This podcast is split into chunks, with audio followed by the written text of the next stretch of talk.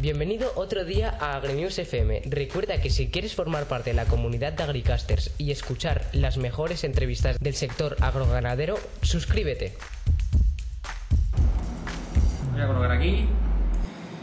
Está perfecto. Ya estamos aquí de nuevo esta tarde, como es habitual cada miércoles en eh, Porcinews Revista, en el Instagram de Porcinews Revista, ya os vais conectando. Hoy vamos a entrevistar, hoy tenemos una entrevista más de Porcinews, una entrevista un, un tanto especial porque nos, hemos, nos vamos a salir de lo que es habitual en nuestras entrevistas de porcino. Esta entrevista no es la típica entrevista técnica que hacemos un veterinario, un directivo del, eh, del, sector porcino, sino que hoy nos vamos, a, nos vamos a hablar, vamos a tener una breve conversación, una breve entrevista con una persona vinculada al sector porcino, pero no como estamos acostumbrados, los veterinarios y los técnicos de nuestro sector. Eh, hoy vamos a tener con nosotros a un chef, a una persona vinculada al mundo del porcino, pero desde, desde la cocina, no desde la granja. Eh, hoy, tenemos, hoy vamos a tener con nosotros, en breve, que ya está por aquí, yo lo he visto que ha entrado por aquí, vamos a tener a Igor Aguirre. Igor Aguirre es propietario y chef del restaurante Odoloste. Es un restaurante que está en el País Vasco. Él es originario de Urduliz, es una población del País Vasco. Es ganador, fue ganador del Campeonato de Jóvenes Cocineros en el 2002, hace 18 años, junto a Eneco Hacha. Eh, ha trabajado bueno, en, en, muchos diversos restaurantes eh, del País Vasco para los que bueno todos los que conocemos en todos los que nos gusta comer sabemos que el País Vasco es uno de los lugares donde se hace a ver que no, que no diga cosas que nadie se nos enfade pero donde se hace la, de las mejores cocinas de España el País Vasco en, en, la verdad es que España en todos sitios se come muy bien, ¿eh? en todos, todas, cada región tiene excelentes restaurantes y cocineros, pero sí que es verdad que tenemos que decir que el País Vasco siempre ha sido reconocido por su gastronomía. Entonces nos hemos ido al País Vasco, él ha trabajado en, bueno, en restaurantes, eh, sobre todo los que son vascos, los conocerán más, en Mugarich, Arechondo, Andramari, Sua, Palacio de la Rea, pues, eh, y ha estado en cocineros como Luis Aduriz, Ricardo Roberto Asúa, Elicegui, en, cocineros eh, muy reconocidos en el País Vasco. Actualmente es, como he dicho, cuando he iniciado, es el propietario y chef del restaurante Odoloste, que, que, que, está caracterizado, y por eso estoy aquí, porque rinde un homenaje al cerdo, con un concepto muy vanguardista. Es un, es, eh, es, un aliado de nuestro sector, de alguna forma, voy a poner la cámara un poco más aquí, eso, es un aliado de nuestro sector desde la cocina y queríamos aprovechar, como no, que estuviera con nosotros y no siempre hablar de la patología y la nutrición, ¿no? Hablar también de la comida, que, que es lo que nos... Bueno, eh, no sé si les tengo que reconocer que yo um, personalmente cada verano cuando buscaba viajes buscaba irme cada vez más lejos a ver si, qué país encontraba más lejos para ir de vacaciones, que si Indonesia, que si Asia, que si América, pero yo cada vez más eh, me gusta hacer el viaje gastronómico, que es lo que nos gusta a muchos españoles, que el tema comida está sobre la mesa, vamos, es, es, un, es una de las conversaciones típicas de españoles la comida. Y, y, yo ya estoy haciendo los viajes que hago en verano, ya los vinculo mucho a los restaurantes, a visitar la gastronomía española y, y bueno, el que no haya estado en el País Vasco, los que, los que nos ven de fuera, desde, el otro lado del Atlántico, cuando vengan a España no se pueden perder el País Vasco y la cocina del País Vasco. El, el chef eh, Igor Aguirre además crea platos de alta cocina fusionando, fusiona las recetas tradicionales vascas con alimentos de la gastronomía internacional eh, y da especial protagonismo, como no, al cerdo. Eh, hoy nos hemos salido un poquito de, del tema que estamos acostumbrados, como venía diciendo, y tenemos la suerte de tener con nosotros a Igor Aguirre, que ya está por aquí, que ha sabido, es que ha sabido lo importante de este chef que tenemos aquí hoy, es que ha sido, ha sido aunar la, la cocina tradicional vasca, que es como todos conocemos, el, la carne con el pescado y todo, ha sido unar toda, toda esta cocina vasca con la, con la vanguardista. Entonces, como ya está por aquí y ya me enrolló un montón, voy a invitarlo a, participar, que lo veo que está conectado, y a ver si puede entrar con nosotros y empezamos ya con él. ¿eh? Eh, esta ya, ya tienes enviada la invitación, en cuanto nos acepte, empezamos con él. También tengo que deciros que está retransmitido en directo, como siempre, en el canal de YouTube de Agrenius TV y en el Facebook de Porcinews. ¿Qué tal, Igor? ¿Cómo estás? Hola, buenas tardes. Bienvenido a, a Porcinews. Pues bienvenido, la verdad. Muchas gracias por invitarme, por charlar un ratito. Más que una entrevista, quiero que sea pues una conversación entre dos amigos que nos encanta el cerdo, que tenemos pasión por ello y que lo disfrutamos de verdad, la verdad. Pues eh, tenemos que aprovechar para invitar a cuando acabe la entrevista a que vayan escuchando bien porque podrían ir a visitarte a tu restaurante y ya que estamos dedicándonos al cerdo, ¿por qué no? Ir a tu restaurante. Podemos realizar incluso hasta una comida grupal con todos los, con todos los que nos reunimos, que hacen muchos congresos, ir, ir a verte allí y hacer una comida. Eso lo vamos a organizar. Muy bien, sería, un placer. Entonces, voy a primero, el, es toda pregunta que se le hace a un cocinero, que tú eres cocinero. Yo sé que igual vamos a empezar con muy típico, pero es que, claro, el ¿por qué te hiciste cocinero? ¿Cómo es que te dio por, por dedicarte a la cocina? Pues muy sencillo, muy sencillo. Eh, pues eso, en mi casa siempre ha habido pasión por la cocina, más que por la cocina, por comer. Yo soy cocinero porque me encanta el comer. Desde pequeñito en mi casa se ha valorado muchísimo. Yo soy el primero de una generación de, pues eso, de, que ya no vivía en caserío, ¿no? Mis anteriores, empezando por mi madre, mis abuelos, todos vivían en caserío y yo soy el primero ya, o yo y mis hermanos, que ya vivíamos en piso, pero aún así todo, teníamos huertas, teníamos, hacíamos charribodas, matanzas de cerdos, y vivíamos mucho lo que era el género, ¿no? Mis haitites que vivían con nosotros en piso habían sido, pues eso, aldeanos, habían vivido desde pequeñito en caseríos y habían visto, pues habían criado desde toda la vida, pues animales, huerta, y eso lo llevábamos de toda la vida, ¿no? Luego, pues bueno, tuvimos la gran mala suerte de que mi aita se murió joven y tuve que empezar a trabajar y en un principio, pues fue un trabajo así de, bueno, tengo que hacer algo y trabajar, pero en nada me enganché y la verdad, pues este año ya voy a hacer 29 añitos de cocinero. está bien, está, y además, no, yo, claro, yo, mira, yo no soy, bueno, tengo que decirte que yo no soy cocinero, eh, ahí me cuesta cocinar, es una de las cosas, pero me encanta comer. Yo no sé si podría ser capaz de cocinar sin, porque tú, claro, ver ahí cómo cocinan los platos para que se lo coman otros, eso no, no es duro, eso. Yo la verdad que tengo pasión por la cocinar, no podría estar sin cocinar me he tirado unos días, la verdad, de, vago en el confinamiento sin cocinar, ¿no? Más que nada mirando, porque claro, antiguamente no había internet, no había todo esto, y los cocineros pues teníamos, eh, pues eso, las recetas y todo pues eran de otros amigos que nos daban de unos restaurantes a otros, y tenía una habitación entera llena de, pues eso, de recetas, de libros, de, artículos, de periódicos guardadas, y me he tirado pues el confinamiento un poquito revisando todo eso, ¿no? Actualizando un poquito y, me he hecho un poquito el baguete. Pero sí es verdad que no puedo estar cocinar. yo sé, que la profesión de cocinero, o imagino, sí, por la, cuando hemos entrevistado, bueno, cuando hemos visto entrevistas de cocineros también célebres a través de la televisión, donde le hacen este tipo de preguntas, siempre que, que requiere mucha dedicación. O sea, no es que uno se pone delante de y me pongo y cocino, no. O sea, el cocinero no es ponerse delante de una de una país de ¿Cómo ha sido tu experiencia ahí? Yo suelo poner un ejemplo, ¿no? Un ejemplo. Yo tengo, por suerte, tengo amigos montañeros que han ido al Himalaya, que han ido a... Y bueno, ellos van al Himalaya, vuelven, dicen que ya no van a volver, les cortan un dedo porque se les ha congelado, que no van a volver, prometen a la familia que, que no van a ir, que van a dejar, que van a hacer otra cosa y vuelven a ir al monte, ¿no? Y a nosotros nos pasa un poquito eso. Las veces que he ido yo a casa de mi madre y le he dicho, voy a dejar esta profesión, no sigo más, ya estoy hasta aquí. Y luego al próximo día me levantaba y lo primero que quería era seguir a una cocina y seguir aprendiendo, seguir cocinando y seguir disfrutando, ¿no? Claro, el, ser cocinero es como ser policía, ser médico, es una vocación. Claro, uno no se puede dedicar a la cocina por porque no tengo otra cosa que hacer. Pues si uno se dedica a la cocina pues no tiene que hacer, me imagino que buen cocinero será cosas, muchas cosas, pero cocinero no. No, la verdad que esto te tiene que gustar, te tiene que salir de tu ser, de tu ser, ¿no? Tienes que querer levantarte todos los días y querer ir, como digo yo, a la montaña, ¿no? Yo, la verdad que en los inicios, pues cuando arrancas, ¿no? Cuando eres un chaval y tienes la suerte, pues como hemos tenido nosotros en Ecoacha y nosotros, pues la suerte que hemos tenido de estar con grandísimos cocineros como Martín, como Mugarich, con Andoni, con Aitor, con José Miguel Azabalaga en, grandes restaurantes, ¿no? Que no solo nos han enseñado a cocinar, sino nos han educado también, ¿no? Han sido grandes familias trabajadoras que les ves cómo trabajan, cómo han hecho las cosas y te dan un respeto y un querer hacer. Y luego, pues, eh, hasta en vacaciones solíamos ir a otros restaurantes a seguir aprendiendo, la verdad.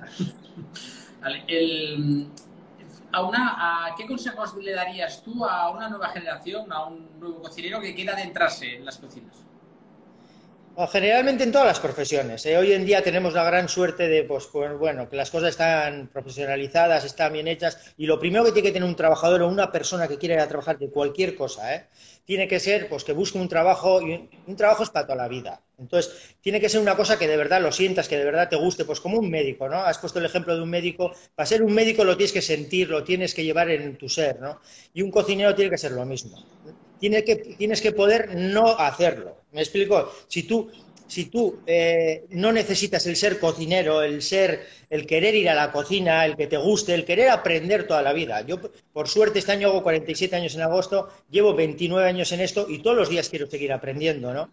Y entre, entre otras cosas, lo que me ha dado el cerdo ¿no? es otras culturas. ¿no? Ahora mismo estoy aprendiendo, porque quitando los árabes, que por problemas de pues un poquito de, de, salud son los únicos que no han consumido el cerdo, el resto del mundo lo ha consumido, pero de diferentes maneras. No, no tiene nada que ver eh, pues un americano, un mexicano o un asiático, o incluso dentro de España, la forma de trabajar el cerdo que tienen los vascos y lo que han tenido eh, los españoles es completamente diferente. Entonces, te da el seguir aprendiendo, el seguir educándote y el, seguir estudiando un poquito todo, ¿no? Los que somos un poquito curiosos en la vida nos gusta seguir, no seguir haciendo lo mismo, sino aprender de otras, de, otras culturas, de otras generaciones y de otras personas que han hecho las cosas muy bien, ¿no? Igual que nosotros, pero han tenido otro tipo de necesidades.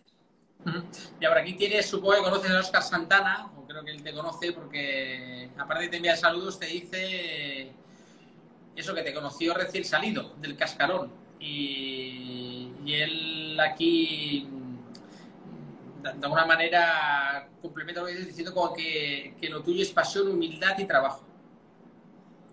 En esta vida hay que ser humilde, la verdad, hay que ser humilde, hay que trabajar, no nos queda otra cosa, pero sí, es lo que mamé un poquito, ¿no? De, mis padres, de mis haitites, de, pues en el caserío se levantaban, lo que hacían era trabajar, criar a los animales, educarnos, y siempre, pues eso, el valorar mucho el comer. El comer y el vestirnos para ellos era muy importante, ¿no? Que tengamos siempre el estómago lleno y que no pasemos frío. Eso era para ellos lo más importante que había. Luego el resto de lujos o que hoy en día se pueden valorar más, pues no eran tan importantes para nosotros, ¿no? Claro, yo, los que conocemos el País Vasco, pues siempre decimos, vamos al País Vasco a comer un chuletón, ¿no? Pero sí, buena carne, chuletón de ternera. O vamos a comer buen pescado, ¿no? Que se tiene mucha fama. O vamos a San Sebastián, ¿no? A, a Donosti, a, tomar pinchos, ¿no? Pero tú has escogido el cerdo. O sea, ¿por qué? Que es una, es una carne que quizás no tiene ese glamour que, como la, la carne de vacuno o el pescado. Entonces, ¿por qué has escogido el cerdo? Según qué partes, ¿eh? Según qué partes. aquí, bueno, aquí siempre, la verdad que en los caseríos ha estado muy valorado el cerdo por una sencilla razón. Nosotros hemos tenido muchísimas verduras, muchísimas, pero se necesitaba en los caseríos la proteína eh, animal. Y, mucho de la proteína animal eh, pues ha salido del cerdo, ¿no? El cerdo aquí en los caseríos dice que ha curado más enfermedades que las medicinas. Entonces, aquí a la gente rural es muy importante o ha estado muy valorado. Pero luego, pues en las ciudades, en según qué partes, ¿no? El jamón, por ejemplo, es una de las piezas gourmet o más valoradas que hay, pero no solo aquí, sino en todo el mundo. Entonces hay...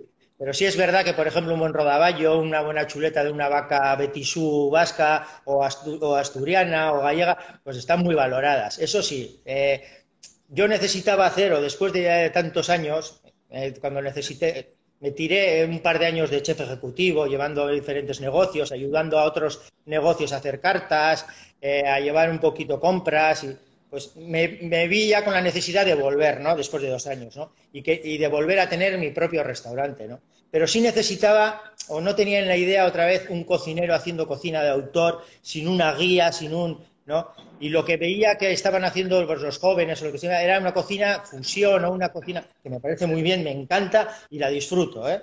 Pero no me veía yo haciendo aunque, aunque por suerte pues he hecho bastante, tal, pero no veía como algo muy, muy mío, no muy real mío, ¿no? Veía como si yo me pusiese un disfraz, ¿no? Entonces, mirando a, la juventud mía, a los años que de verdad había disfrutado con la familia, con mi amoma, con mi aitite, con, pues era haciendo esas matanzas de cerdo, ¿no? Esas charribodas que llamamos nosotros, ¿no? Esas bodas del cerdo en euskera, ¿no? Entonces, haciendo chorizos, haciendo morcillas, que mi mamá era un artista haciendo esas cosas, pues dije, a ver cómo puedo hacer que, pues, hacer un restaurante en el que, en el que hacerle un pequeño homenaje a la familia, ¿no? En el que y luego pues viendo un poquito, charlando con amigos, charlando con, con el que hoy es hoy en día mi socio, ¿no? Roberto, que desde un principio vio algo que era real, ¿no?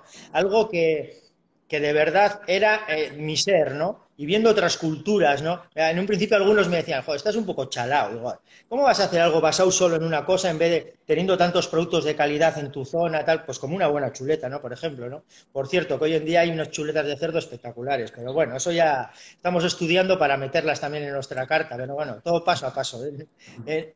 Acabamos de arrancar el tercer año, ahora mismito, y no nos da tiempo a todo, y más con el parón que hemos tenido. Pero sí es verdad que necesitábamos que fuese algo nuestro, algo, algo de verdad, algo que cuando alguien me preguntase yo me emocionase, ¿no? Porque lo había sentido, porque lo veo mío, porque lo veo de la gente, ¿no? Pero luego además me iba a cualquier bar de algún amigo, me iba a las chornas aquí en fiestas y siempre aparecía el señor cerdo en todos los lados. Pero hasta además me hace gracia y lo cuento con amigos. Un amigo mío hace unos sándwiches vegetales espectaculares. Y, cuando le digo, joder, ¿los sándwiches vegetales de qué deberían de ser? Pues vegetales, ¿no? Con vegetales, ¿no? Y le digo, pues pues eres un impostor, campeón, y es uno de mis grandes amigos, porque le mete huevo de gallina, le mete atún del mar y le mete el señor cerdo, el jamón cocido. Y le llama sándwich vegetal.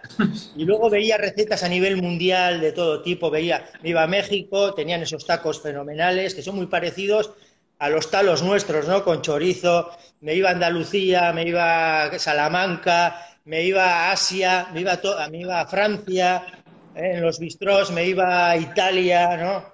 Me iba a Alemania, me iba a todo el mundo y veía el cerdo en todos los lados. Entonces decía yo, joder, el mundo que está lleno de chalaos, como digo yo, ¿eh? de gente sana dándole... ¿eh? Entonces, la verdad que nosotros lo que hacemos es un poquito, pues, pues un poquito trampa también, ¿no? Como digo yo, ¿no? Trampa en el gran sentido de la palabra, ¿no? Nosotros estamos aprovechando un poquito, pues, esos cortes y esas cosas que igual no eran tan famosas aquí o no eran tan, pues como son la presa, el secreto. Prácticamente, hoy en día, si yo le hablase, eh, bueno, mi mamá y mi tite ya en su día, pues eh, se fueron al otro mundo, ¿no? Pero si yo le hablase de esos cortes, ¿no? A gente que ha criado cerdos aquí toda la vida, que les daba calabaza, que les daba lechugas, que le daba sus propios tomates a ellos, a los cerdos, y le digo que es un secreto, pues él me diría, un secreto es algo que te ha contado a mamá y no me quiero contar a mí, ¿no? Él no sabría lo que son esos cortes, ¿no? que son más ibéricos, ¿no? un cortes más que ahora nosotros estamos metiendo en nuestra cultura. ¿no? Ellos prácticamente pues, lo que hacían era criar el cerdo, hacer morcillas y chorizos en la, en la época invernal, ¿no?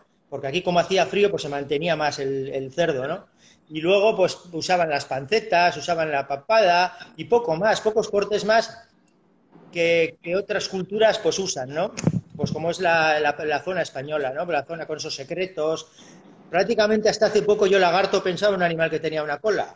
Y hoy en día uno de los cortes que tenemos nosotros que más usamos es el lagarto, ¿no? Mucha gente cuando, cuando leen la carta me dice, pero no tenía solo cerdo. Y digo, sí, pues tengo lagarto también, ¿no?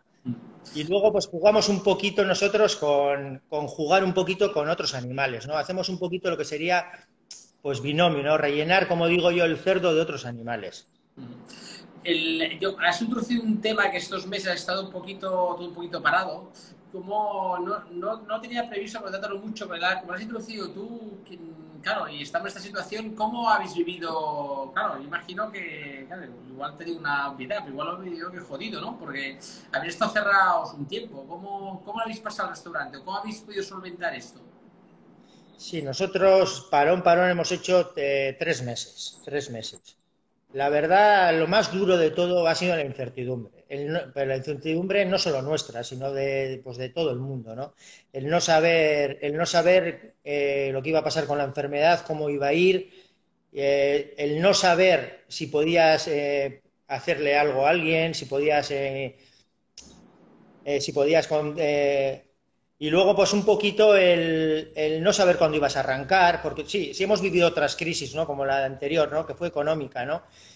pero, pero la incertidumbre, el no saber, el no poderte organizar un poquito es lo que más nos ha costado, ¿no? Sí, por suerte nosotros la anterior crisis ya nos pegó bastante, entonces teníamos una plantilla muy ajustada y todo muy bien organizado, ¿no? Es un restaurante, eh, como digo yo, humilde, de gente trabajadora, de gente con querer hacer cosas y nos ha pillado un poquito, pues, no aprendidos, sino sí, pues humildes de, la anterior crisis, ¿no? Y pues bueno, lo hemos podido solventar. Sí es verdad que la arrancada que hemos arrancado el 18 de junio, pues hemos arrancado un poquito mejor de lo que pensábamos. Como digo yo, como cuando me pregunta la gente, porque te pregunta todo el mundo, pues nos estamos pudiendo defender, ¿no? Defender. Esta semana ya hemos empezado a notar un poquito más turismo, sobre todo nacional y luego franceses. Están viniendo ahora mismo franceses. Sí es verdad que teníamos un año muy bonito y muy organizado, ¿no? Se nos paró justo antes de la Semana Santa, estando pegado al Guggenheim, para nosotros la Semana Santa es muy importante. Luego nos venía una feria muy bonita que es la Bienal, una feria en la que viene mucha gente pues, de, trabajo, sobre todo entre semana. Y luego teníamos la Eurocopa, nosotros aquí en, San Mamés, ¿no? en este pedazo de campo que tenemos.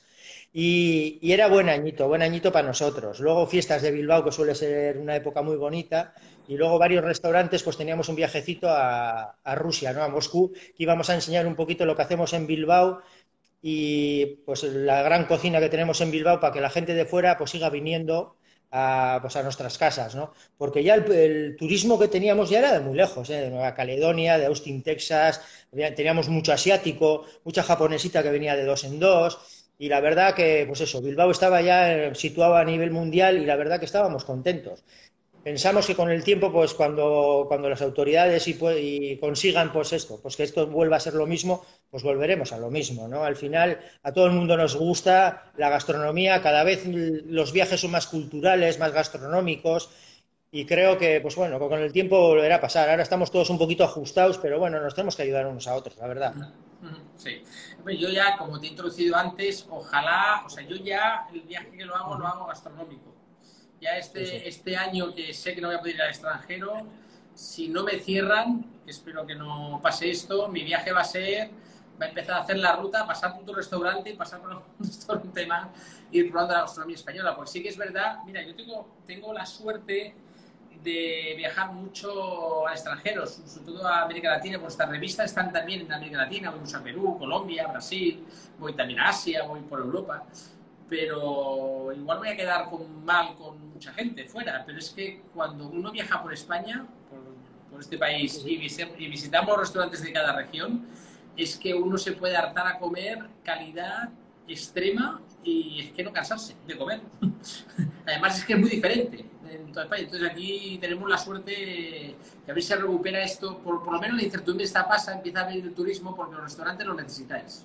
Un poquito que vuelva a esta normalidad muchas veces cocinando o trabajando en casa, ¿no? como dices tú, con humildad, con, con, el día a día, no te llegas a dar cuenta, pero sí, cuando viajas o cuando tenemos la suerte de viajar a otros lados, nos damos cuenta, pues sí, pues que tenemos esa suerte, ¿no? Al igual que se ha pasado ahora con el fútbol, ¿no? Pues sí, el nivel, el nivel de Euskadi, de Cataluña, pues de España en general, pues es un nivel muy alto, ¿no? Sobre todo cuando vamos fuera, pues la gente nos lo transmite y sobre todo lo que nos transmite es cariño, cariño. La verdad que sí, sí tiene la gente cariño por la cocina que hacemos, porque cree que tratamos a las cosas con, respeto, con educación y sobre todo con mucha salud, que es importante. ¿eh? Al final es bonito el que tú puedas dar un tipo de cocina o puedas, pero lo primero que tienes que transmitir en una cocina es salud. El darle a la gente pues, lo que come, que tiene que ser, pues eso, de 10, no, de 25, en cuanto a respeto y a salud. ¿Qué es, ¿Qué es lo más difícil para ti en la gestión del restaurante? ¿Qué es lo más complicado en el restaurante? La gente, bueno, pues bastantes cosas, la verdad. Pues en un principio, pues bueno, pues bueno, cada vez menos, pero en un principio era el encontrar buen producto, ¿no? El encontrar, pero bueno, ahora mismo pues estamos teniendo bastantes ayudas, ayudas de ganaderos, ayudas de asociaciones. Nosotros estamos metidos ahora en Slow Food, en kilómetro cero.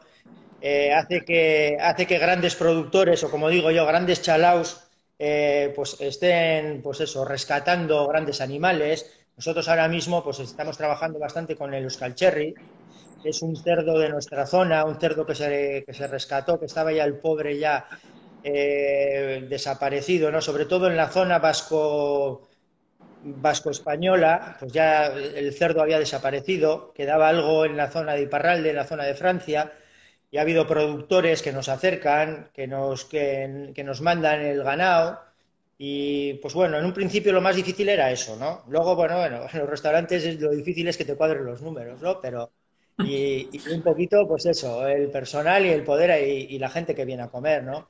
Pero sí, en un principio lo más difícil era, sobre todo cuando, cuando estás acostumbrado a grandes restaurantes con gran género, con gran género, y tú eres humilde, como digo yo, pues arrancas con un restaurantito pequeñito, tal, pues en un principio lo difícil era eso. Pero sí es verdad que últimamente, incluso con el pan, ha habido años que conseguir un buen pan no era tan fácil, pero hoy en día otra vez ha rescatado, la gente quiere comer grandes panes, hay grandes panaderos haciendo un pan de, de la leche, como digo yo, y ahora mismo pues hay gente rescatando esos, esos animales autóctonos, esos cerdos ibéricos que hay espectaculares, esos cerdos de, que hay en la zona de Asturias, esos cerdos pues que, pues que se están curando, cuidando, que igual no eran tan rentables ¿no? en los últimos años y que ahora mismo pues lo que se están haciendo es rescatar, cuidar, ¿no? Un poquito, ¿no?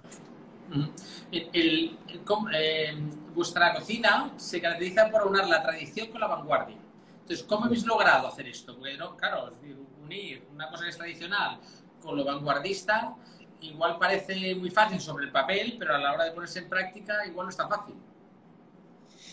Bueno, nosotros valoramos un poquito el sabor. Tiene que tener una identidad. Tú tienes que venir a, tienes que venir a Bilbao, al País Vasco, a Guipúzcoa, ¿no? Nosotros hemos tenido la suerte de trabajar en las casas de, nuestros hermanos, los guipuzcoanos, y, pero tienes que ir allí y de verdad que el restaurante sepa a Guipúzcoa, sepa a Vizcaya, sepa, yo tengo que ir a Andalucía y me tengo que comer Andalucía. Tengo que ir a Japón y me tengo que comer Japón. Tengo que ir a Perú y me tengo que comer Perú. Tiene que tener una identidad. Y eso se basa en la tradición. La tradición se basa en, las necesidades que ha tenido el pueblo. El pueblo generalmente suele ser listo, suele ser eh, eh, y suele tener muchísimas necesidades. Entonces las tradiciones se basan en eso. Luego nosotros lo que hacemos es actualizar un poquito esos sabores, esas con técnicas culinarias actuales, ¿no? en un principio las necesidades que tenía, que tenía el pueblo vasco, que teníamos nosotros hace, hace un siglo no son las mismas que ahora, ¿no? Antes hacía falta más grasa, hacía, el, ser humano hacía más ejercicio, hoy en día estamos en oficinas, estamos, no necesitamos nada, ¿no? Es más, muchas veces necesitamos quemar más, por eso vamos a gimnasios y a cosas, ¿no? Entonces, lo que nosotros hemos querido hacer es, basándonos en las culturas, ¿no? En un principio en la nuestra, porque somos cocineros vizcaínos, somos de aquí, y luego un poquito pues el jugar y aprender, ¿no? Yo en la cocina ahora mismo pues tengo, aparte de, de, cocineros de aquí, pues tengo un cocinero argentino, tengo un cocinero peruano, ellos mismos también han venido aquí pues a trabajar, a educarse y a enseñarnos también, ¿no? Que muchas veces creemos que aunque lleven menos tiempo, eh, ellos también nos educan y nos enseñan, ¿no? Y en un principio, pues estaba en coger nuestra base, ¿no? Nuestra identidad, pues eso, para cuando vengas aquí a comer, para que notes que somos de aquí, pero luego hay que actualizarlo todo, ¿no? La forma de cocinar que tenemos hoy en día, pues no tiene nada que ver, ¿no? Tenemos otras necesidades, incluso no solo los clientes que vienen, incluso nosotros mismos también en las cocinas tenemos otras necesidades y tenemos que actualizarnos, ¿no? Y eso es, a ti te, claro, ya no solo ayudas a gente que viene fuera, sino que también tú te empapas un poco de su cultura y, y conseguís hacer. Claro, nuestra cocina es de nuestra cocina por el por el tipo de clima que hemos tenido, tenemos pocas especies, poco, pocas cosas que pueden tener, ¿no? Yo, yo cada vez que investigo me gusta mucho la cocina mexicana. Tengo pasión por ella porque veo esos, esos tacos, esos los veo muy como nuestros, ¿no? Esos pimientos, esos eh, son como muy, nuestros. Lo nuestro es más suave, más y lo de ellos es como más picante, como más, pero al final un taco y un talo nuestro es muy muy parecido, ¿no? Eso sí, eso sí, en los cambios que hay, ellos usan especies, usaban cosas porque en su época nuestro clima era más benigno, ¿no? Y el de ellos era, pues eso, más calor, más. Entonces tenían que no enmascarar, sino ayudar un poquito, pues con especias, pues como es la cocina hindú, por ejemplo, ¿no? tenían que ayudarse un poquito de otro tipo de y, hacer un poquito, pues eh, entonces aprovechamos y vamos aprendiendo, vamos actualizando, metiendo otro tipo de, salazones y otras cosas a nuestra cocina, pero siempre desde la identidad vasca, ¿no? Al final, por mucho que yo, que yo quiera hacerlo, nunca voy a hacer cocina hindú o cocina peruana o cocina, porque al final soy un cocinero de aquí, ¿no? Eso sí, lo que usamos pues son técnicas que poco a poco pues han actualizado, ¿no?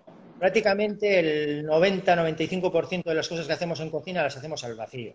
Mm. Por varias cosas, ¿no? En primer lugar, por las mermas. Tú cuando cocinas, eh, las cosas tienen una merma, ¿no?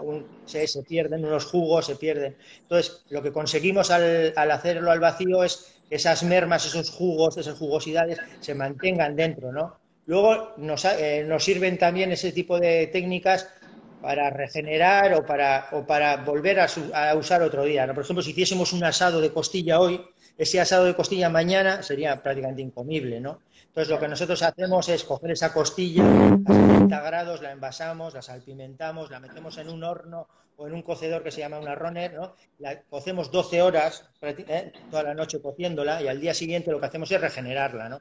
Lo que nos hace es que, con esas técnicas actuales, con esos tipos, eh, lo que hacemos es pues que esa misma, esa misma pieza nos valga para comer en una semana, en 15 días, en un mes, ¿no? Mm. Me está dando ganas de comer, ¿eh? Me está dando ganas de comer. no te digo de verdad, me está dando ganas de comer. Mira, déjame hablar un poquito también del cerdo, que es tu ingrediente estrella, ¿no? En el, primer, el primer paso en la elaboración es saber elegir bien las materias primas. O sea, la materia prima es básica. Eh, o eso es lo que dicen los cocineros sobre entrevistados, siempre hablan de materia prima, siempre que es básica.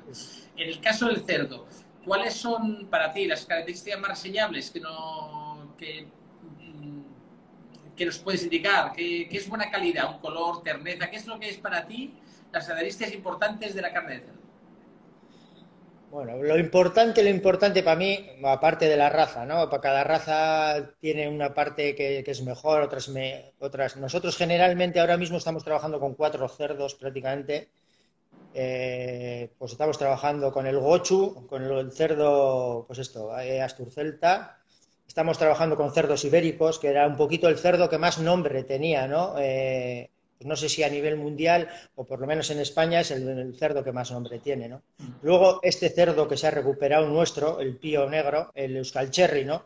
Que a la vez, pues al ser de casa, pues para nosotros tiene una identidad especial, ¿no? Y luego pues hay otros cerdos como el chato murciano, hay otros cerdos ¿eh? que están muy bien. Entonces nosotros, eh, en el buen sentido de la palabra, lo que estamos haciendo es aprovecharnos un poquito pues de la gente o tener un poquito de confianza de productores, ¿no? Al igual que no le compramos las alubias a cualquiera, ¿no? Compramos a productores, pues lo que estamos haciendo es que ellos mismos, ¿eh?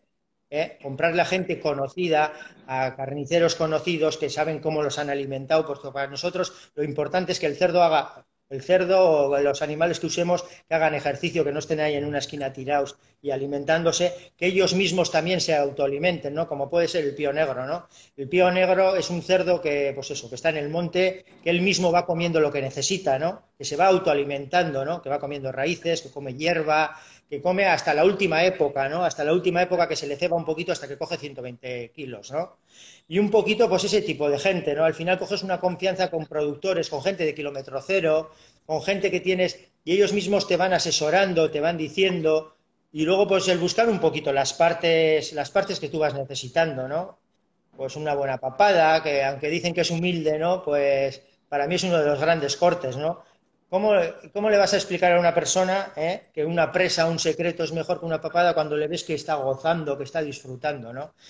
Más que, más que que unas partes sean mejores o que otras, o que unos, suele estar en las texturas, ¿no?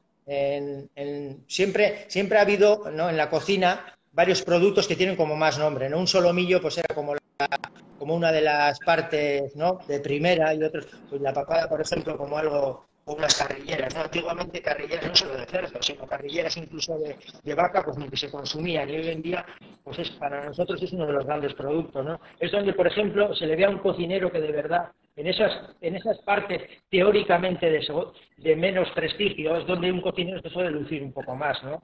En las que tiene que trabajar un poco más y en las que se ve un poquito el mimo que tiene el mismo, ¿no? O sea, la, o sea, la papada para ti es una, una de las mejores caras del cerdo, ¿no? Entiendo. Yo tengo pasión. Cuando me como un trozo de papada y me estalla allí esa, eh, eh, esa gelatina, esa grasa, esa, ¡pum! ese saborazo que tiene la papada, ¿eh? o una panceta, hay pocas cosas en la vida que me gusten tanto. Entonces, me parece, en el, buen sentido, en el buen sentido de la palabra, el gran señor solo mío me parece más soso, ¿no? bueno, pero somos animales de hábitos, Lubano. Entonces, claro, cuando acostumbramos a ir a comer el solomillo, pues parece que no hay otra cosa, ¿no? Sí, luego, incluso esos grandes cortes, ¿no? Eh, muchas de las cosas de la gente que cría cerdos, eh, y sobre todo ibéricos, grandes de las cosas que nos han enseñado, que nosotros no teníamos en Euskadi esa cultura, son esos cortes de ahora, ¿no? El secreto, la presa, la pluma, ¿no? Mira, es una de las cosas, pues, eh, no, sé por qué, ¿eh? no sé por qué. Por ejemplo, pluma no hemos tenido nunca en el restaurante. Y es una de las partes, a mí, eh, que más me gustan del cerdo, ¿no? Que en, breve pues, entrará, ¿no? Además hace gracia, ¿no? Como en, esta zona, pues ahora mismo ya ha habido en los últimos años bastante cultura, sobre todo del cerdo ibérico, ¿no? En Bilbao hay varios locales importantes del cerdo, ¿eh? Del cerdo, hay varios locales. Y sobre todo uno que tiene 70 años en Bilbao, 70 años, y, vende, vende productos del cerdo y, nos ha ayudado a locales como el mío a que la gente coma el cerdo. Pero sí es verdad que esos, ese tipo de cortes, como puede ser un secreto, como puede ser una pluma, como puede ser un lagarto, eh, como una lágrima, pues no eran cortes vascos, no, no, eran cortes nuestros. Nosotros hacíamos más chorizos, más la lucainca, que es la chistorra, pero sin el pimentón, sin el, el choricero. Y bueno, pues ha sido una forma pues, también de aprender y de ver otros cortes, ¿no? Pero yo, pues eh, hace años ya que, no, para mí las, no hay carnes ni de primera, ni de segunda, ni de tercera. Para mí las carnes son todas del mismo nivel, desde el rabo hasta las orejitas del cerdo, que por cierto, es uno de los platos que más vendemos es una ensalada de oreja. Más que nada porque en su día me dijo una persona, si, pones la ensalada de oreja no vas a vender ni una. Y le dije que no, y es uno de los platos que más hemos vendido. Sí es verdad que le pegamos un pequeño truco. A mí la oreja de verdad, como me gusta, es como, como diría yo, como me diría un vecino, como a la gallega, ¿no? que sería cocida y con pimentón y con sal. A mí así me encanta. Me puedo llegar a comer dos palés.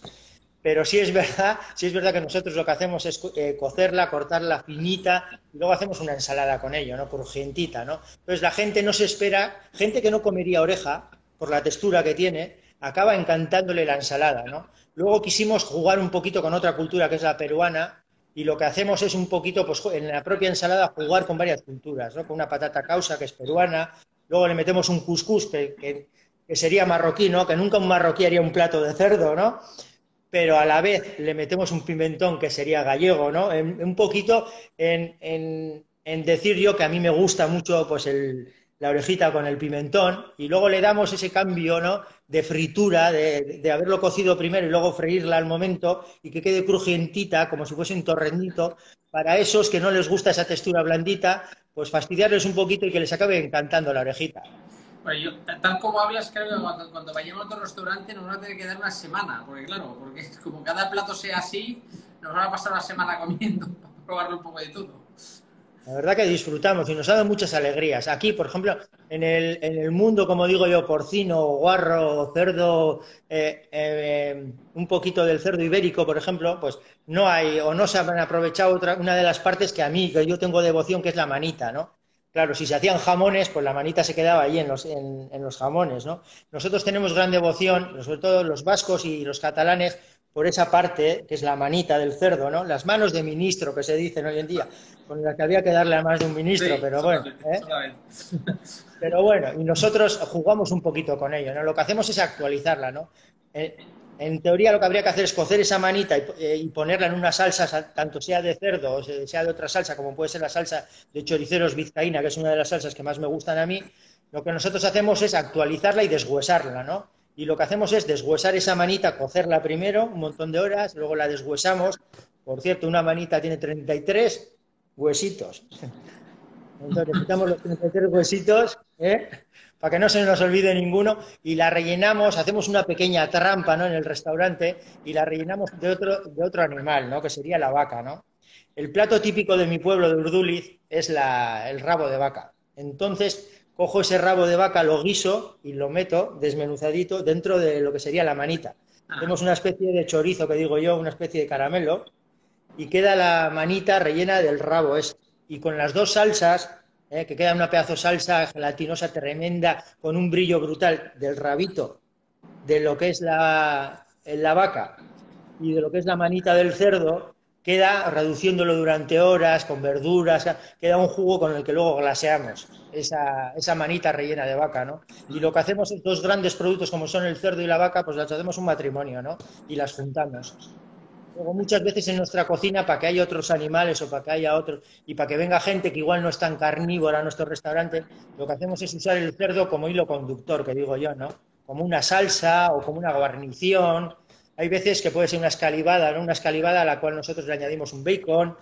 O hay veces que una de nuestras grandes salsas, que sería la salsa verde, ¿no? La salsa de una merluza, que se hace con almejas, pues la sustituimos esas almejas y lo que hacemos es una salsa verde, pero de jamón, ¿no? Y se la regamos luego a la merluza con ello, ¿no? Entonces es un poquito el jugar un poquito con, con la cultura de toda la vida nuestra y actualizarla un poco o darle otro, otra tuerca o otra forma de verlo, ¿no? Espectacular. Bueno, divertido por lo menos es. has hablado que la textura, eso, textura para ti es importante, la textura es algo que... y eso de la grasa también. ¿Qué hace, la grasa que hace que la carne sea más jugosa? ¿entiendes? ¿Qué factores influyen, este, o qué factores influyen en esta jugosidad y qué te esa textura? Sí, sobre todo la, como digo yo, no la grasa no la grasa Michelin, no, no la grasa afuera, ¿no? sobre todo la grasa intramuscular, ¿no? que esos animales que, que, nosotros buscamos, ¿no? de cerdos, pues como puede ser el ibérico que está suelto, o cerdo como el nuestro, ¿no? el Euskal Cherry, que tanto, que tanto agradezco a estos productores que han hecho que, que resurja o que volvamos a tener, lo que hace muchas veces que, que, ese, animal sea jugoso es el ejercicio que ha tenido, la parte de la alimentación, el ejercicio que ha tenido, ¿no? Para tener esa grasa intramuscular, que es la que de verdad en un principio da la jugosidad, ¿no? ¿Eh? Esa grasa intramuscular eh, que, que, tiene dentro cuando se funde es la que hace que tenga. Luego nosotros las técnicas culinarias que usamos hoy en día, el envasado al vacío, una de las, una de las grandes cosas que tiene es que no pierde esos jugos, ¿no? y lo poco que pierde se queda dentro de la bolsa y encima la regeneramos y la reusamos para la salsa, ¿no? O sea, del cerdo tú dices que se aprovecha todo, se aprovecha hasta el jugo. Que está hasta, los, hasta los andares que dicen. Sí, nosotros aprovechamos todo, desde el rabo, que tanto nos gusta, tanto en las dos, en las, en las dos vertientes, ¿no? En las dos texturas, ¿no? A los que nos encantan esa gelatininosidad, esa melosidad, y a los que nos gusta ese crujiente, ¿no? Ese crunch que tiene un torrendo que con el cerdo se podría hacer igual, igual el, el, claro, el, el Euskal Cherry, el, el, cerdo este que he recuperado en el País Vasco, has dicho que utilizas varios, ¿no? El Gochu, ese que es el, el asturiano, el ibérico, el murciano, todos estos son cerdos que en su... El, el ibérico, el vasco, todos estos son cerdos que están, están muy, muy basados en que la producción es fuera, al exterior, en el monte. Claro, aquí en eh, vosotros, el País Vasco, todos hacen el monte. O sea, los vascos sois muy de al monte, los cerdos están en el monte, la vaca está en el monte. O sea, para vosotros es muy importante que el material venga del sistema de producción, entiendo yo. Es importante que los cerdos estén bien alimentados y es importante que los cerdos hayan hecho eh, ejercicio. Es importante que ellos mismos también eh, autocoman en el monte. Es importante, sobre todo, para vender salud, para vender eh, y es importante ver la morfología o cómo o, el, músculo que genera un cerdo que hace ejercicio no tiene nada que ver con el músculo que genera en una cuadra un cerdo eh, alimentado sin más. Entonces, incluso es el sabor que tiene es más bravío, hombre, no a, niveles de un jabalí, pero sí, pero sí tiene otro saborazo, otro y otra otra textura que no tiene ese cerdo criado sin que sin que se mueva. Yo estoy, estoy completamente de acuerdo contigo. ¿eh? La, la, carne, si el cerdo está criado como está criado, y ahí está la diferencia en el precio. Que vas a pagar al mercado, cuando vas al mercado a comprar no es lo mismo un ibérico que uno de capa blanca, es normal. O sea, la necesidad de producción no es el mismo. Pero claro, yo puedo ir al, al mercado a comprar una buena carne, ¿no? Y entonces me voy a cocinarlo. Claro, aquí el cocinero, o sea, no todo es la, no todo es la materia prima. O sea, también está el cocinero. Entonces, ¿Cuáles son los tipos de errores que hacemos a la hora de cocinar el cerdo en una cocina? Mira, mira, te lo va a decir una persona, una, te lo va a decir una persona que tiene la papada envasada 24 horas, la cocemos nosotros. En un aparato que se llama Narronen, ¿eh? en el horno de vapor, la cocemos 24 horas. Pero lo que hace generalmente la gente es sobrecocer el género, pasarlo de cocción el cerdo, si es verdad, si es verdad que las carnes blancas, más que nada por salud, siempre se han, eh, se han, cocinado más y las carnes rojas menos, ¿no? como puede ser una chuleta. ¿no? Pero sí es verdad que, hoy en día, eh, comprando a productores eh, cercanos y comprando a gente que de verdad eh, sabe lo que hace, problemas de salud ya no suele haber. Luego las instituciones, pues está todo como muy controlado, ¿no? Entonces, generalmente el gran problema que tienen las cosas es que se hacen demasiado. Ya. Demasiado. ¿Cuál es el punto óptimo de cocción de un cerdo? ¿Cómo sabemos cuál, es el punto óptimo? ¿Cómo un cocinero novato como yo, que tengo poca idea, por no decir ninguna, de cocina, cómo sé cuál es el... Ahora voy a internet al señor Google. El señor Google tiene de todo, ¿eh? te explica todo, ¿eh? Te explica todo. Pero ¿cómo sé, ¿cómo sé que no me equivoco? ¿Cuál es el punto óptimo de cocción?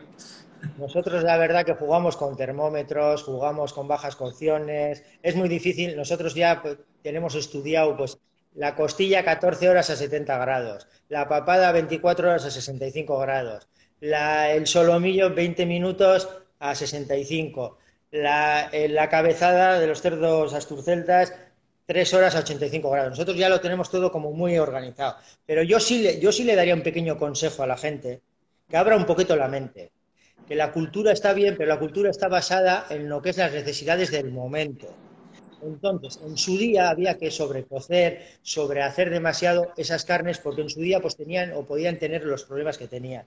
Hoy en día le aconsejo a la gente que haga las cosas un poquito menos de lo que lo harían que vayan jugando dentro de, dentro de la mente, dentro del tener un poquito, el que, el que un mismo lomo, que lo hagan un poquito menos, que no lo hagan tan pasado, tan...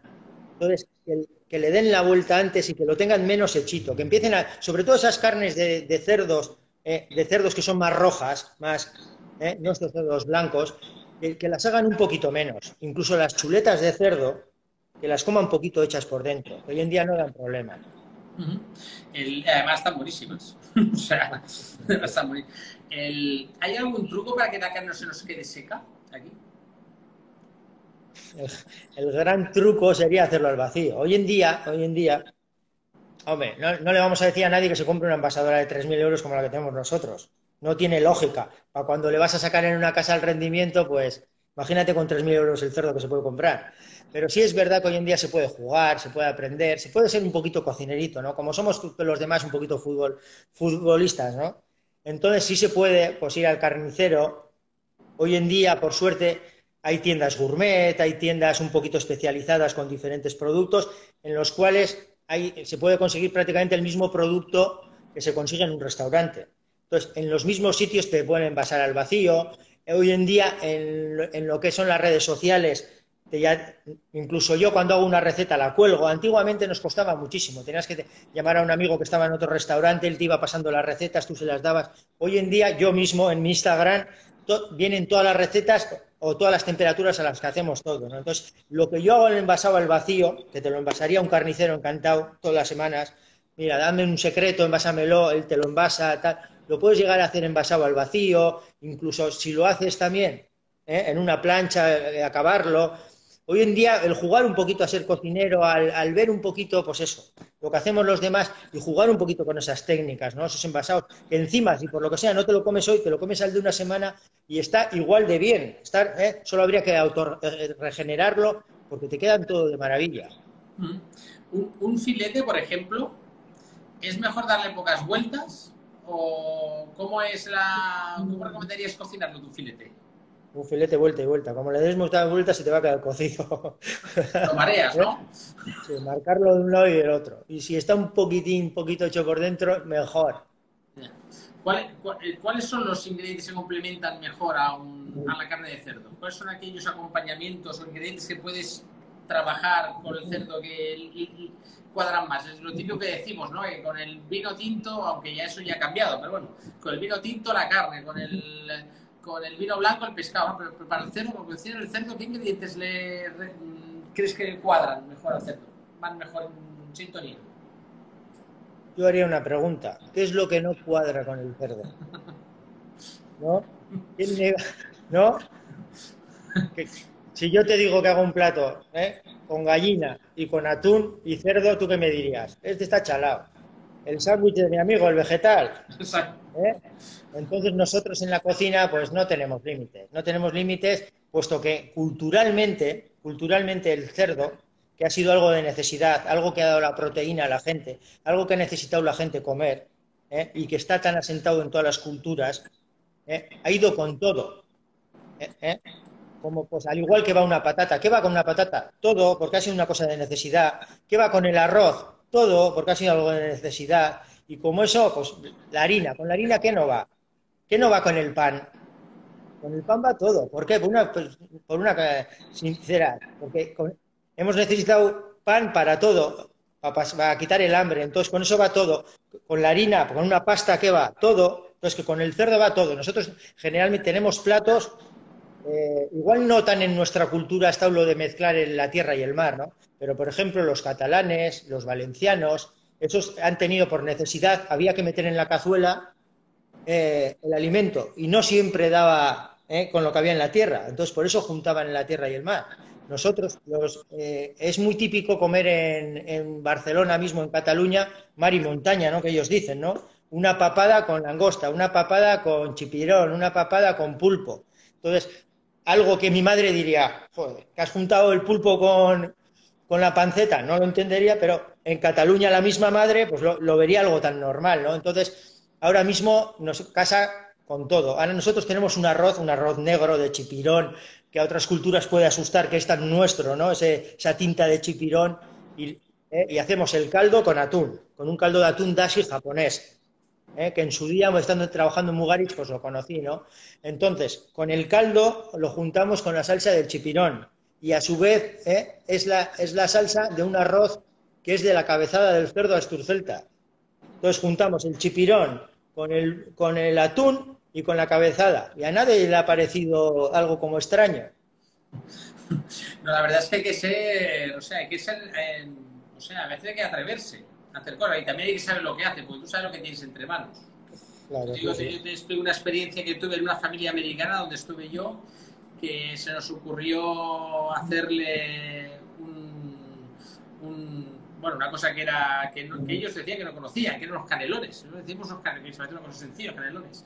Pues eh, no, mm, era, era pequeñito, ¿eh? Mi madre se curró la bechamel, todo se curró todo bien, y viene el niño cuando acaba, coge el ketchup y hace.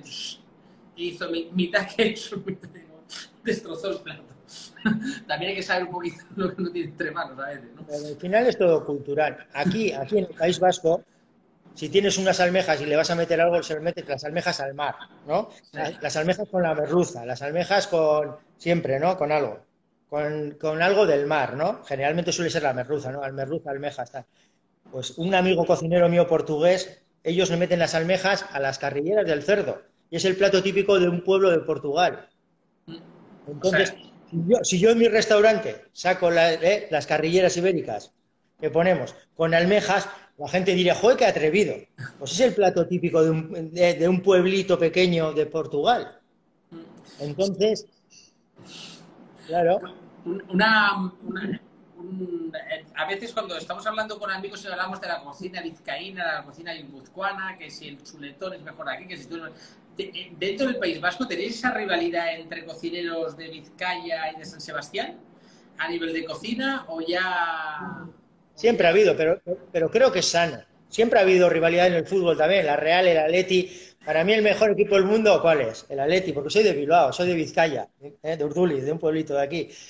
Y el Atleti siempre será especial, pero para un guipuzcoano, la Real. Entonces, me parece bien. Sí es verdad que nos ha ayudado mucho, mucho. Antiguamente igual había más rivalidad, nosotros hemos tenido la gran suerte de ir a las casas de, de Guipúzcoa. O sea, ¿qué rivalidad puedo tener yo con Antonio Luis Aduriz cuando estuve en su casa trabajando y me trató como si fuese un hijo? Con Martín, con Arzac, con Pedro Subijana, con, Suberoa, con, y con grandes cocineros de hoy en día pues que, han trabajado con nosotros aquí también, ¿no? ¿Eh? ¿Qué, rivalidad podemos tener? Pero más que nada es sana, ¿no? Sana y creo que es bonita, ¿no? Yo soy de Urduliz y siempre hemos tenido con el pueblo de Alao rivalidad, con Sopelana, ¿no?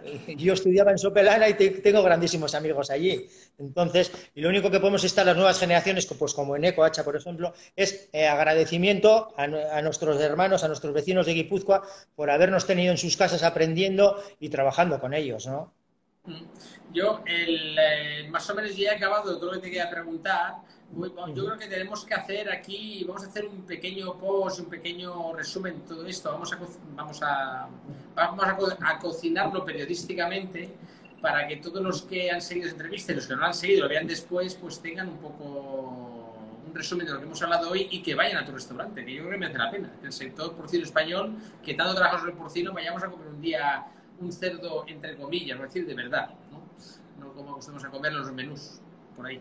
Pues sí, pues la verdad, pues lo poco que tengo que decir yo, pues que vengan a este restaurante, a este restaurante de este chalao con tantas ganas de, trabajar, que al final el cerdo está muy en la cultura a nivel mundial, que todos lo llevamos encima, que quién no come un bocadito de jamón en una barra a diario, quién no se come una menestra con jamón, quién no... Es muy difícil pasar un día sin haber comido cerdo. Muy, muy difícil en nuestra cultura. Y luego yo personalmente sí quiero hacer un pequeño homenaje ¿no? a esos productores, eh, no solo del cerdo, ¿no? del todo, y a esas asociaciones como Slow Food de kilómetro cero, pero a nivel mundial, y a esa gente que valora de verdad hoy en día el que haya esos chalaos, esa gente que con, caseríos, con productores, con gente del mundo de la pesca, que pues eso, que, que, están haciendo que la gente a nivel mundial se pueda alimentar sanamente, ¿no? Y luego, eh, dentro de nuestra cultura, de, cada cultura, de cada región, ¿no? eso es Slow Food Internacional, ese kilómetro cero de cada zona. En la mía es Vizcaya, en otro lado pues podría ser Andalucía o puede ser otra zona, o Italia, donde empezó ese, pues agradecerles a toda esta gente no lo que está haciendo no en particular lo que hicieron pues eh, pues estas dos familias de, que, pues, que sacaron un poquito el Euskal Cherry para adelante, a gente como Mariano de, de Slow Food Vizcaya, pues que hacen un poquito pues que, pues que nosotros tengamos ese producto, ¿no? Y que no perdamos esa cultura y esos animales, esos productos de huerta, ese mar, ese, ese, esa cultura, eso nuestro, ¿no? Que hagan que, que, siga todavía, ¿no? Muchas veces muy en detrimento de sus negocios o de sus productividades, ¿no? Muchas veces sería más fácil el, tener un cerdo blanco ahí de cualquier manera, alimentarlo de cualquier manera, pero lo que iban a vender pues no es salud, no, no es buen, no es cultura, no es, no es nuestro ser, ¿no? nuestro restaurante es un poquito, está basado en eso, ¿no? Podía haber hecho otro tipo de cocina, otra cosa, pero no iba a ser lo que, lo que soy yo o lo que somos nosotros, ¿no? Y cuando viniese la gente a Bilbao, pues estaría bien en el museo, en el no sé qué, pero tienen que ver un poquito la cultura que tenemos, ¿no? Yo voy a Andalucía, voy a Salamanca y tengo que ver esos cerdos, de esos jamones, esos, ¿no? Esos cortes de allí, y lo tengo que sentir un poquito, ¿no? Y mi pequeño homenaje, aparte de vosotros, lo que hacéis también, que, está muy bien. Yo hasta hace no tanto, igual no conocía tanto el mundo, pero la verdad que, que, ha sido un honor el conoceros, ha sido un, el que améis tanto este cerdo, ¿no? Esta, esta familia porcina, ¿no? Muchas veces cuando me, amigos me decían, ¿y qué vas a montar? Pues le decía, una guarrada de restaurante y se reía, ¿no? Una guarrada, un tío como tú, me decía.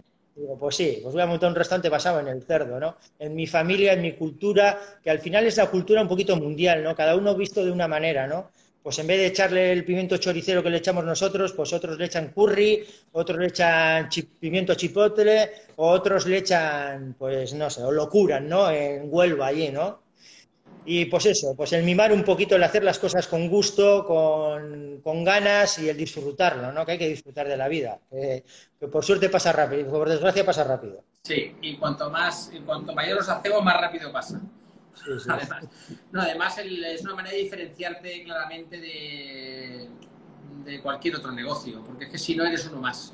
Y mira, yo tengo dos hijos y cuando vamos de viaje yo ya, ya he conseguido educarlos a que cuando van de viaje tienen que comer lo de, lo de la zona. Porque pizzas hay en todas partes y todas saben, no saben igual, pero es más de lo mismo, ¿no? Pero el, sí que tenemos que aprender igual y el trabajo de es, es muy importante porque al final lo que haces es dar de alguna manera una forma de vida y un trabajo a, a la gente alrededor, de tu proximidad, ¿no? Pues si no, al final se va a convertir, si no, al final, si el cerdo en todas las partes del hace igual, al final es más de lo mismo, ¿no? Y quizás eh, estamos consiguiendo hacer que cada zona tenga su, sus productores, que, Además es gente que cuida unas variedades determinadas, que cuida, que lo ha creído desde pequeñito, que no quiere que se pierdan y es importante el cuidarles a ellos también, es muy importante. Y luego, pues bueno, los negocios hoy en día tienen que tener una, una, identidad propia, si no es muy difícil. Hoy en día las nuevas generaciones quieren que los negocios sean muy definidos, que no sean clones, que no vayas a, a otro restaurante a alimentarte sin más. Por suerte ellos ya no necesitan la alimentación como una necesidad. Necesitan, por suerte eso ya la tienen cubierta o la tenemos cubierta, no es como antiguamente que, que había escasez. Y entonces necesitamos pues, que los negocios sean, tengan una identidad propia, que, pues, que estén basados en algo y que, y que, sean reales, que no tengan impostura, que la gente se crea que, que son especiales. Vale. Bueno, yo te quiero agradecer el tiempo que has estado con nosotros. Ha sido para mí un placer hablar con un cocinero que tiene un restaurante dedicado al cerdo, que era algo que parecía, parecía extraño, pero no, no, es todo lo contrario. O sea, nos, me ha encantado. Eh, quedo pendiente en visitaros y, y, poder comer por lo menos un par de veces en tu restaurante, si podemos. Pues la pues la verdad que ha sido un placer. Eh, espero seguir en contacto con vosotros. Pues seguiremos. Yo la verdad que os sigo por Instagram. Y ha sido un placer la entrevista. Y hasta aquí la entrevista de hoy. Gracias por escuchar y nos vemos otro día para otra entrevista.